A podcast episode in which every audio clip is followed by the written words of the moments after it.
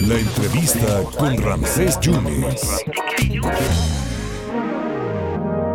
Siempre es un placer saludar al licenciado Diego David Meléndez Bravo, director de recaudación de la Plan. Mi querido Diego, qué gusto saludarte, licenciado. Sigue el programa vehicular 2022, aunque la prórroga terminó en junio, el 30 de junio, todavía hay beneficios para ordenar el, el reemplacamiento de los automóviles para, pues, para evitar que haya problemas, sobre todo para que haya orden y seguridad. David, ¿cómo estás, licenciado?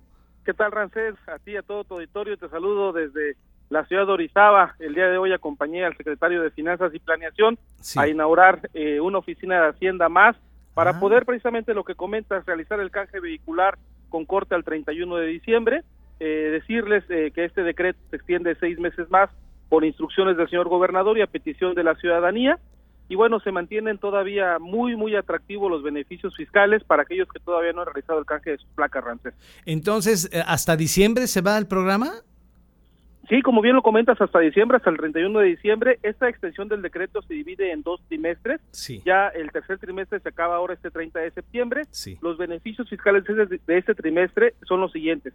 Para aquellos que van al corriente con sus placas, para aquellos que van al corriente con sus placas, eh, el gobierno del estado le subsidia el 75% eh, del costo, es decir, ah. de 1.200 pesos le subsidia el 75%, y para aquellos que traen recargos, multas y actualizaciones, el gobierno del estado le subsidia el 70% de, de estos recargos, multas y actualizaciones, siempre y cuando compren la placa y previa verificación vehicular, Ramses. Esos son los beneficios. ¿Los riesgos cuáles son, David? Pues el riesgo principal es que a partir del primero de enero del 2023 van a ser acreedores a eh, multas por parte de tránsito del Estado y bueno, estas infracciones pudieran incurrir también en la detención del vehículo a través de los depósitos o los famosos eh, llamados corralones y no van a poder liberar las unidades hasta que no tengan las placas vigentes. ¿Cuáles van a ser las vigentes? Las grises de la administración pasada y las blancas de esa administración son las únicas placas que van a quedar vigentes. Eh, ¿Cuáles son los requisitos, David, para, para hacer los pagos? Claro, el requisito si ya tienes placas del estado de Veracruz y vas a hacer el canje, pues es eh, llevar la placa delantera, la trasera, la tarjeta de circulación viejitas, eh, la, factura original a tu nombre, si está endosada a tu nombre, en ese momento eh, puedes solicitar a cualquier personal de la Oficina de Hacienda del Estado que se te realice el cambio de propietario sin ningún costo, comprobante de domicilio no mayor a 60 días que esté a nombre de la persona y eh, eh, una identificación oficial vigente, que en este caso recomendamos nosotros que sea la credencial del lector, pero bueno, puede ser la licencia de manejo, puede ser la cédula profesional, etc. Así es. oye, eh, mi querido, estamos hablando con el director de recaudación de Cefiplan, el liceo Diego David Menéndez Bravo. Eh, Diego, y para la gente que se le facilitó o llegó del, del otro lado y trae su vehículo y tiene placas extranjeras, ¿qué, qué, qué procede ahí? Sí, mira, es bien importante. Eh, hubo un, un, gran registro en el parque vehicular del estado de Veracruz hace aproximadamente 10, 15 años y bueno, en este momento ya es importante que realicen el canje de sus placas toda vez que son eh, usuarios tenedores que portan placas de las olas color verde. Entonces, ¿qué tienen que hacer? Los requisitos que acabo de comentar, pero en lugar que lleven la factura, bueno, tienen que llevar el título de propiedad, que en la nación americana eso es igual a la factura, y tienen que llevar el pedimento, que es el, documento que, que, acredita la debida este, estancia en territorio mexicano.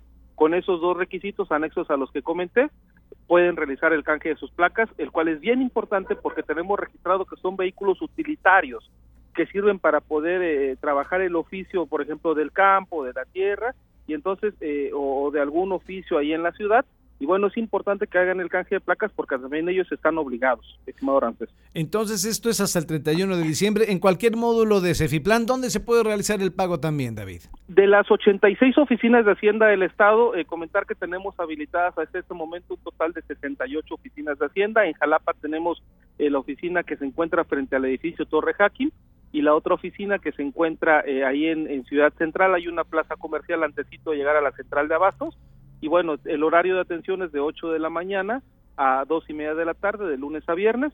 Pero bueno, independientemente de que pudieras a lo mejor por tiempos o espacios no ir a hacer el canje de manera física, contamos con una plataforma que es eh,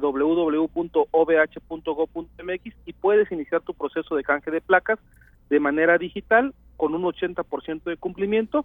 Una vez que ya selecciones tu, tu horario y día en el que decides ir a recoger la placa, lo concluyes de manera física en cualquiera de esas oficinas de Hacienda del Estado, Ramses. Señor director, muchísimas gracias. Tú lo permites, vamos a seguir eh, molestándote para que nos estés comentando esta gran no, hombre, oportunidad. No, no es molestia, estoy para servirles. Un fuerte abrazo para ti y todo tu auditorio. Muchas gracias al licenciado Diego David Meléndez Bravo, director de recaudación de Cefiplan. Pues aproveche, mire el subsidio a la tenencia en el 70% si va y paga subsidio a actualizaciones de multas y recargos del 70%, cambio de propietario sin costo, placas con el 75% de descuento a quienes van al corriente en este 2022. Aproveche este reordenamiento en este programa vehicular 2022.